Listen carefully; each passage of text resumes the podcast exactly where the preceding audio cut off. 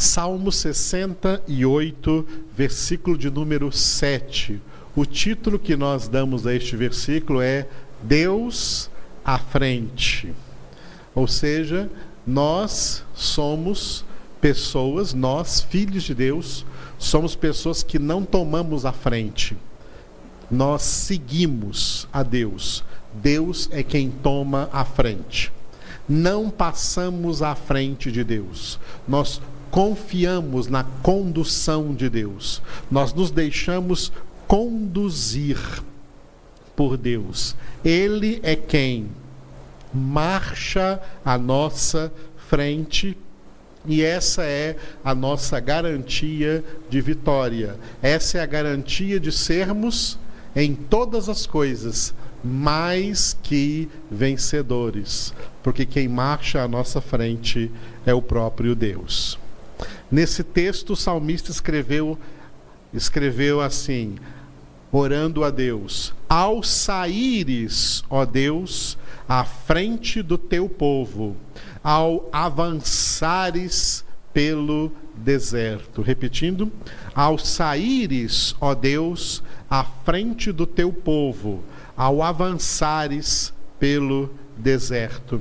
Deus é quem marcha à frente do seu povo, conduzindo o seu povo à realização de todos os seus propósitos, mesmo que essa condução seja através do deserto, através dessa terra árida em que nós vivemos árida espiritualmente. Vivemos em um mundo espiritualmente árido, seco, sem Deus, onde as pessoas não têm Deus. O ateísmo domina no mundo e em meio a um mundo ateu, antagônico contra Deus, contra Cristo, contra a palavra de Deus, contra a santidade de Deus, Deus é quem marcha à nossa frente. Esse texto me fez lembrar de um outro texto, também aí no Antigo Testamento, no livro de Números, no Pentateuco, né, o quarto livro do Pentateuco, o livro de Números, quando o povo partiu do acampamento do Monte Sinai e entrou na peregrinação pelo deserto até terra de Canaã. Essa partida aí do Monte Sinai se deu através, então, aí, do que está escrito em Números, capítulo 10, versículos 35 e 36. Partindo a arca, Moisés dizia: Levanta-te, Senhor, e dissipados sejam os teus inimigos, e fujam diante de ti os que te odeiam e quando pousava, dizia: Volta, ó Senhor, para os milhares de milhares de Israel. Repetindo esse texto tão característico aí desta peregrinação do antigo povo de Deus, o povo hebreu, pelo deserto, depois de terem sido libertos do Egito, depois do êxodo do Egito, e depois de receberem a lei e o culto, a celebração cultual da antiga aliança. E um dos elementos, um dos objetos desse culto era a arca da aliança. Depois de toda essa preparação e organização, eles saíram do Monte Sinai, que era o mesmo Monte Horebe, e se encaminharam em direção à terra prometida Acontecendo isso que nós lemos aqui, e eu vou ler mais uma vez. Partindo a arca, Moisés dizia: Levanta-te, Senhor, e dissipados sejam os teus inimigos, e fujam diante de ti os que te odeiam. E quando pousava, dizia: Volta, ó Senhor, para os milhares de milhares de Israel.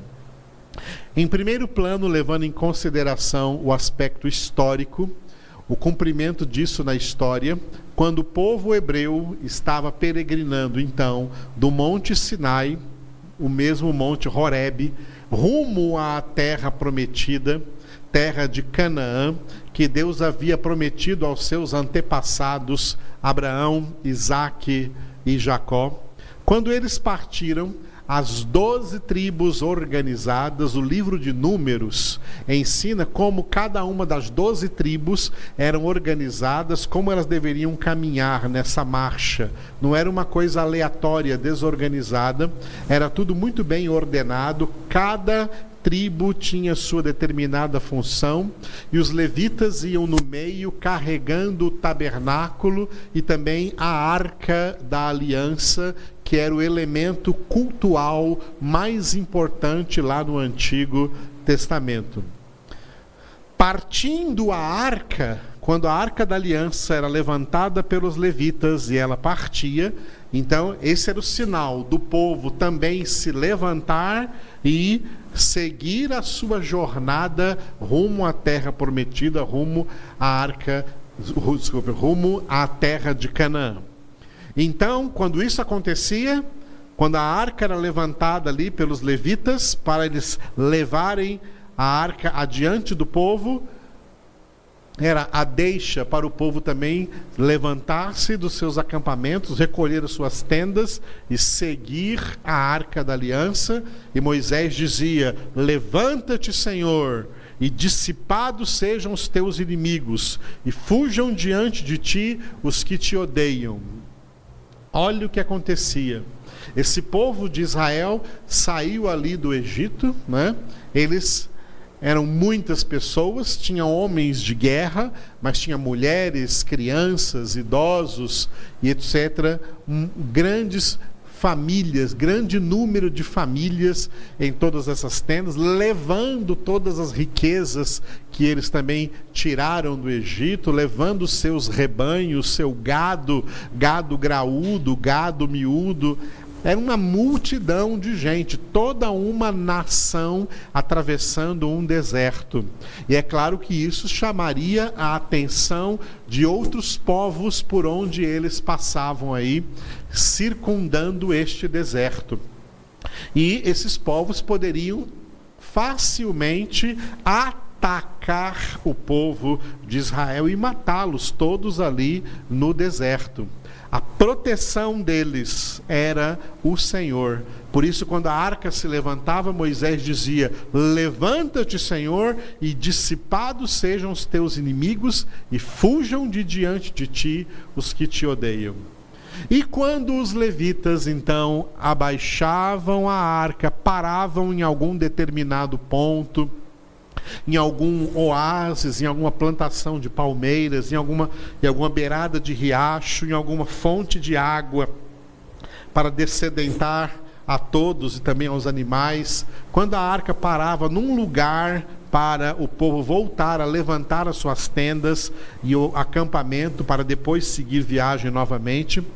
Quando a arca pousava, aí Moisés dizia: Volta, ó Senhor, para os milhares de milhares de Israel. Ou seja, proteja o teu povo enquanto o teu povo está parado aqui nesse acampamento, nesse lugar.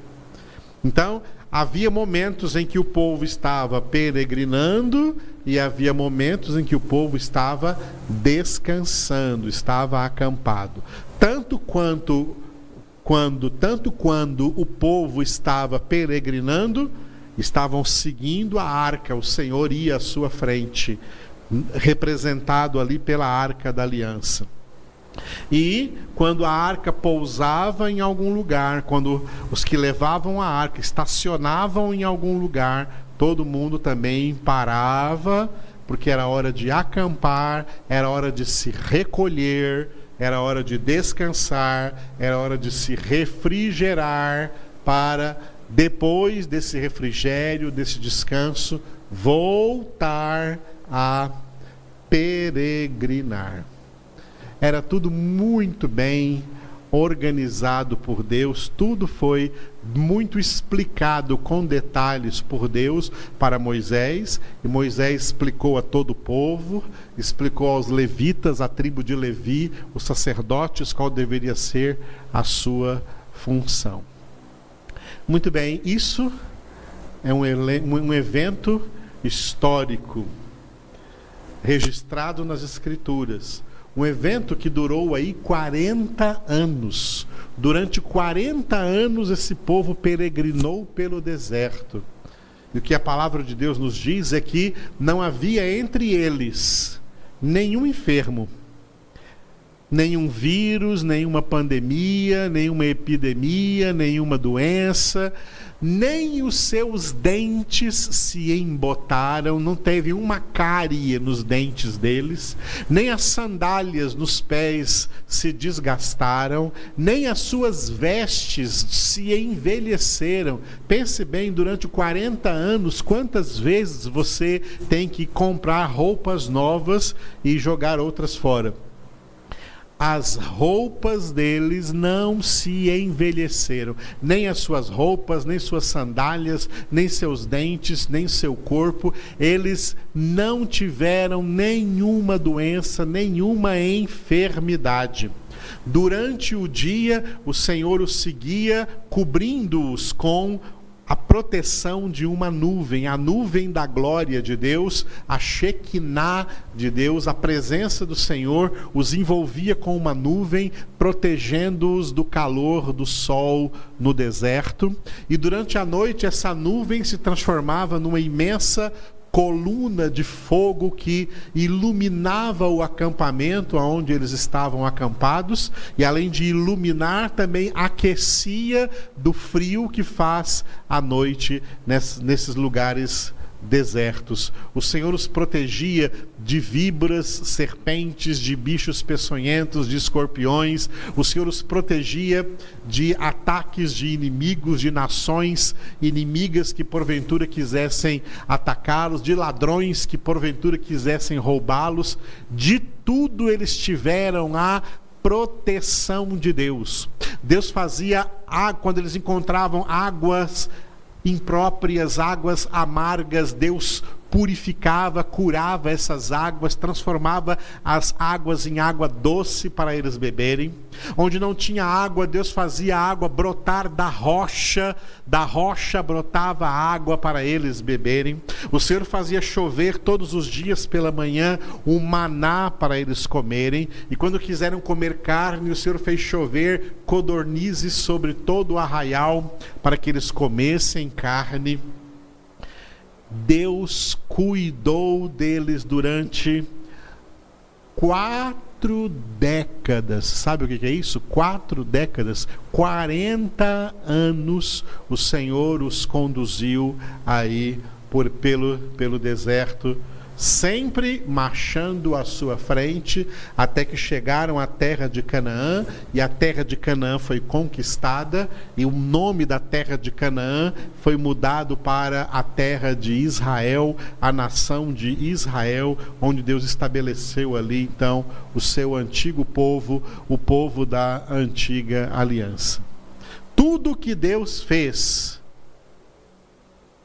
fisicamente, materialmente com aquele povo, hoje, transportando agora espiritualmente para nós, hoje, o novo povo de Deus que não se chama mais Israel, o novo povo de Deus se chama igreja, a igreja do Senhor Jesus Cristo. Igreja que Jesus Cristo disse em Mateus 16, 18: Sobre esta pedra, minha palavra, que sou eu mesmo, eu mesmo, Jesus, edificarei a minha igreja e as portas do inferno não prevalecerão contra ela. O que Jesus fez o que o Pai fez, o que Deus fez, fisicamente, materialmente, com o povo de Israel no Antigo Testamento, hoje Ele faz. Acima de tudo o que é material e mesmo acima de tudo o que é físico, Deus faz espiritualmente conosco. Hoje não precisamos de uma nova arca da aliança. Eles tinham a arca da aliança, por isso está escrito nesse texto: partindo a arca, Moisés dizia: Levanta-te, Senhor. E quando a arca pousava, dizia: Volta, ó Senhor.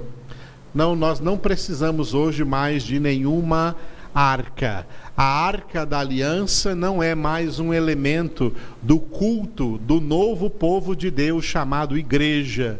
A arca da aliança fazia parte da antiga aliança, não da nova aliança.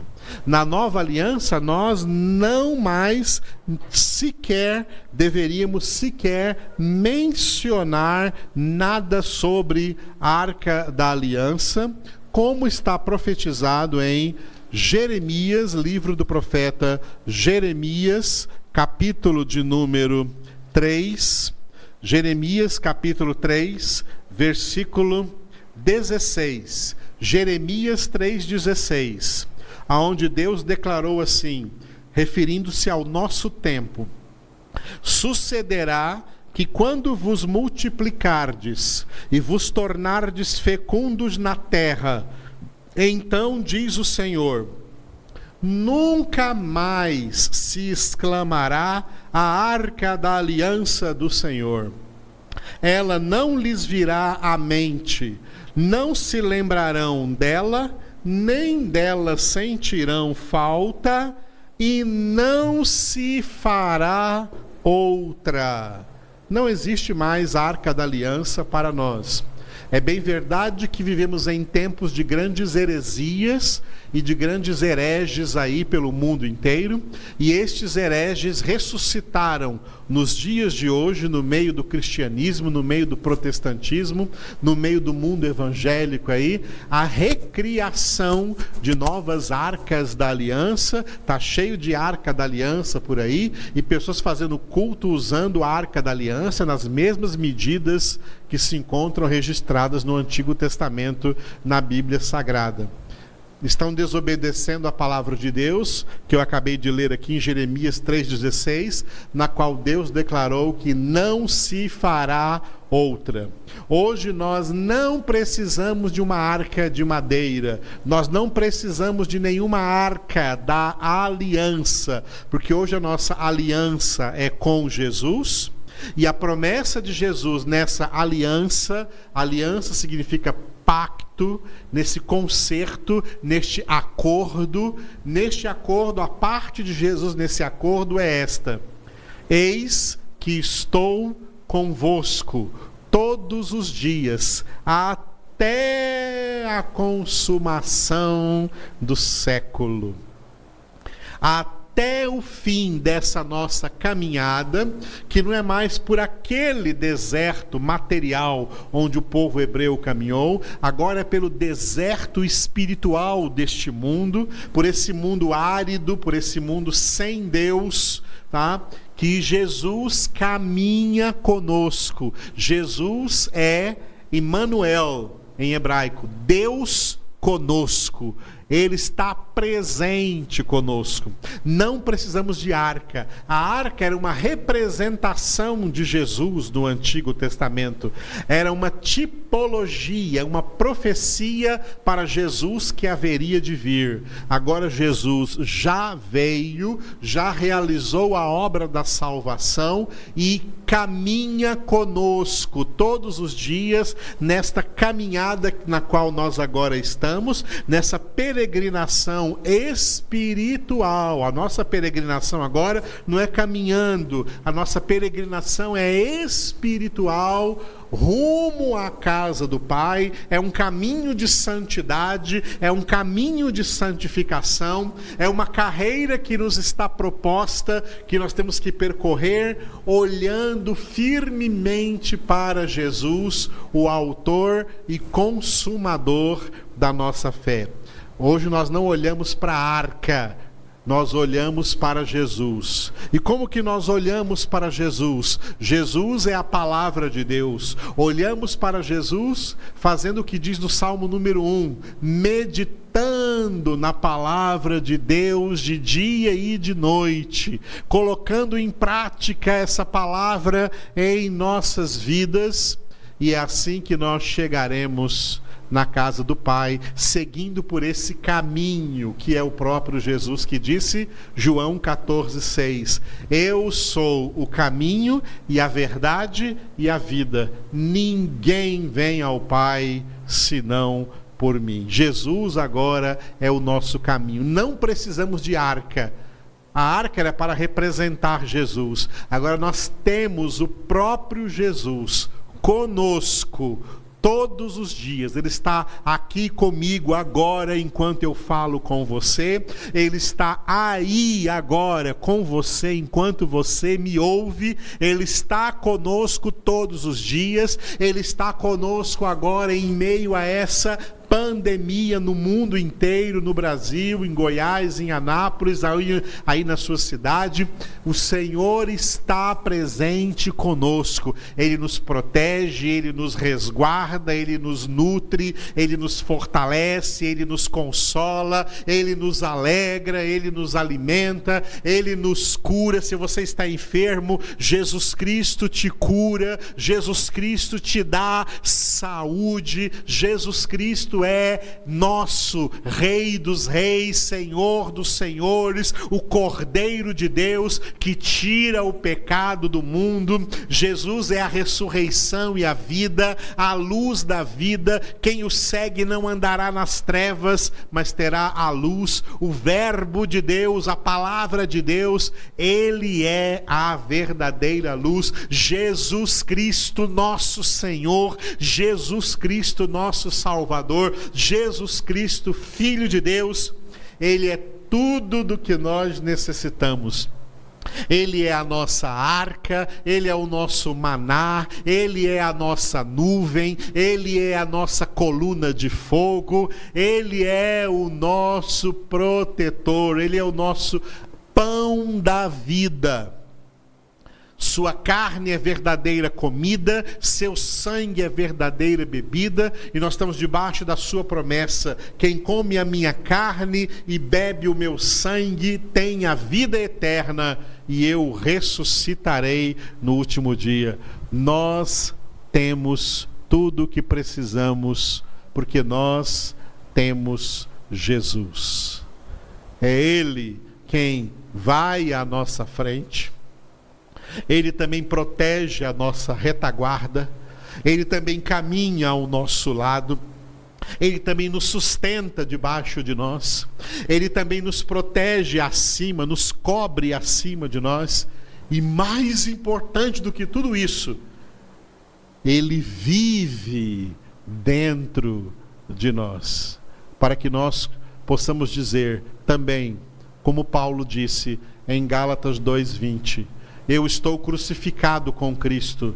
Já não sou eu quem vive, mas Cristo vive em mim. E a minha vida agora, presente na carne, eu a vivo pela fé no Filho de Deus, que me amou e a si mesmo se entregou por mim. É Jesus quem nos conduz. É em Cristo Jesus que hoje nós podemos dizer, como o salmista disse aqui no Salmo 68, versículo 7: Ao saíres, ó Deus, à frente do teu povo, ao avançares pelo deserto. O Senhor marcha conosco e Ele é a nossa garantia de vitória. É em Cristo Jesus que somos, então, mais que vencedores. E a terra prometida na qual nós vamos chegar é a casa do Pai, porque nós não temos mais aqui nesse planeta uma nação, uma terra, uma pátria. A nossa pátria é a pátria celestial. É para lá que nós caminhamos. Aqui nessa terra, nós somos sempre peregrinos e estrangeiros. E o Senhor Jesus está levantado para que sejam dissipados todos os seus inimigos que atentam contra nós. Ele nos dá poder e autoridade plena contra Satanás e contra todos os demônios, ele nos reveste de toda a armadura de Deus para vencer nos dias maus, permanecer firmes, porque a nossa luta não é contra os homens, contra a humanidade. A humanidade tem que enxergar o nosso testemunho de cristãos, o nosso testemunho de filhos de Deus, porque no meio da humanidade Jesus disse: sereis minhas testemunhas. Aqui estamos para dar testemunho do nosso Senhor, que Ele está conosco, que Ele peregrina conosco, Ele caminha conosco, Ele marcha à nossa frente, Ele garante a nossa vitória. Uma outra meditação acerca de Jesus à nossa frente é que Ele já passou por tudo quanto nós ainda vamos passar. Ou seja, ele já foi na frente.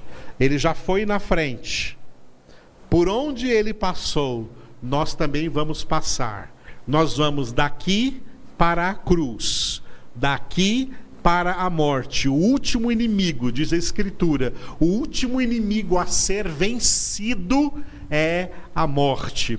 E nós já podemos cantar e dizer assim: ó oh morte, onde está a tua vitória? Onde está o teu aguilhão? A morte foi tragada pela vida, pela vitória. Jesus é a vida, Jesus é a nossa garantia de vitória sobre a morte, porque Jesus já passou pela morte, já foi ressuscitado, já foi assunto aos céus está sentado à direita do Pai, na casa do Pai, como único homem que já chegou ao céu. João capítulo 3, versículo 13: Ninguém subiu ao céu, a não ser aquele que desceu do céu, o Filho do homem, que está no céu. Jesus já foi à nossa frente. Por que ele vai à nossa frente? Ele já foi à nossa frente, ele já cumpriu todos os passos dessa caminhada espiritual na qual nós estamos e na sua onipresença divina, é que Ele está conosco todos os dias, nos fortalecendo, nos ajudando para caminharmos nessa peregrinação à nossa terra prometida, a Canaã celestial, a Jerusalém celestial, a Jerusalém do alto, descrita em Apocalipse, capítulo de número 21, a cidade que nos espera, a nossa casa, a nossa pátria, aonde vai morar a nação abençoada, cujo Deus é o Senhor, o povo que ele escolheu para sua herança. Salmo 33, 12. Os salvos é que são esta nação. E não é feliz a nação, é bendita a nação, abençoada a nação cujo Deus é o Senhor. Essa nação não é o Brasil ou qualquer outra nação da terra. Essa nação é a nação dos salvos, a nação dos remidos, a nação daqueles que foram comprados e lavados pelo sangue do Cordeiro e que tem os seus nomes escritos no livro da vida desde antes da fundação do mundo e que o Pai, durante a história, vem recolhendo e libertando do império das trevas e transportando para o reino do Filho do seu amor. Estes são os cidadãos dos céus que estão peregrinando para a glória neste caminho apertado, neste caminho de santidade, em meio a todas as adversidades e em meio a todas essas coisas, somos mais que vencedores por aquele que nos amou, porque ele marcha à nossa frente. Aleluia. Oremos a ele agora. Obrigado, Senhor Jesus Cristo, Filho do Deus vivo. Te damos graças por tão grande salvação. Te damos graças pela tua copiosa redenção. Te louvamos porque és tu quem marchas à nossa frente. És tu quem nos protege em todos os passos, em todas as etapas desta caminhada rumo ao céu, rumo à casa do Pai. O Senhor é quem determinou todos os nossos, todo o nosso caminhar. Nós te louvamos porque é a ti que nós seguimos. Louvamos o teu nome porque o Senhor tem tudo sob controle. O Senhor é soberano sobre todas as nossas ações e sobre cada etapa desta carreira que nos está proposta para percorrermos no Senhor.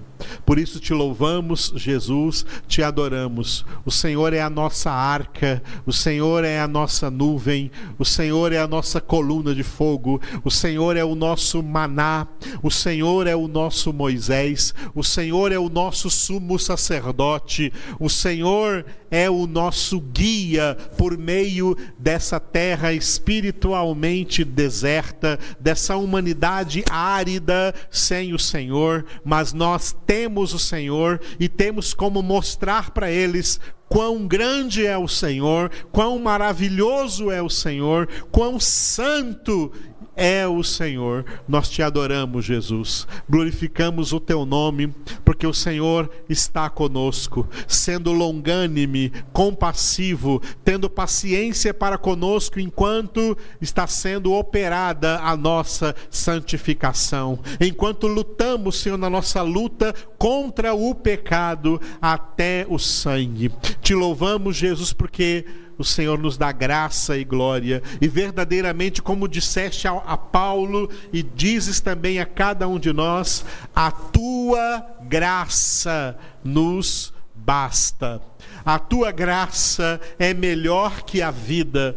A tua graça nos basta e por isso nossos lábios te louvam. Glorificamos o teu nome, Jesus. Te exaltamos. Eu quero te louvar de uma maneira particular hoje, Senhor, dia 26 de julho, pela Ana Paula. Derrama sobre ela agora, Senhor, com abundância o teu Espírito Santo todas as tuas consolações, todo o teu fortalecimento. Alegra, Senhor, o seu coração. Fortaleça ela, Senhor. Abençoe ela nesse trabalho que ela está agora. Dê a ela saúde, Senhor. Que ela continue sustentando e educando bem o Luiz Guilherme. Abençoa os dois, Senhor, e que eles sejam continuem sendo edificados por ti. Entregamos a Ana Paula em tuas mãos, em tua presença. Eu te louvo também, Senhor, pela Valesca. Abençoa a vida dela, Senhor, do Byron, da Alicia. Derrama sobre eles, ó Deus, sobre essa família, a tua graça, o teu Espírito Santo. E que a Valesca continue crescendo na graça, no conhecimento, no amor do Senhor. Que seja uma esposa sábia, uma mãe sábia, em teu nome, para a tua glória, Jesus. Jesus. Entrego a Ti, Senhor, também a menininha Rafaela. Oh, Senhor, abençoa a vida dela poderosamente. Ela que tem esse nome que vem do Senhor, o Senhor cura.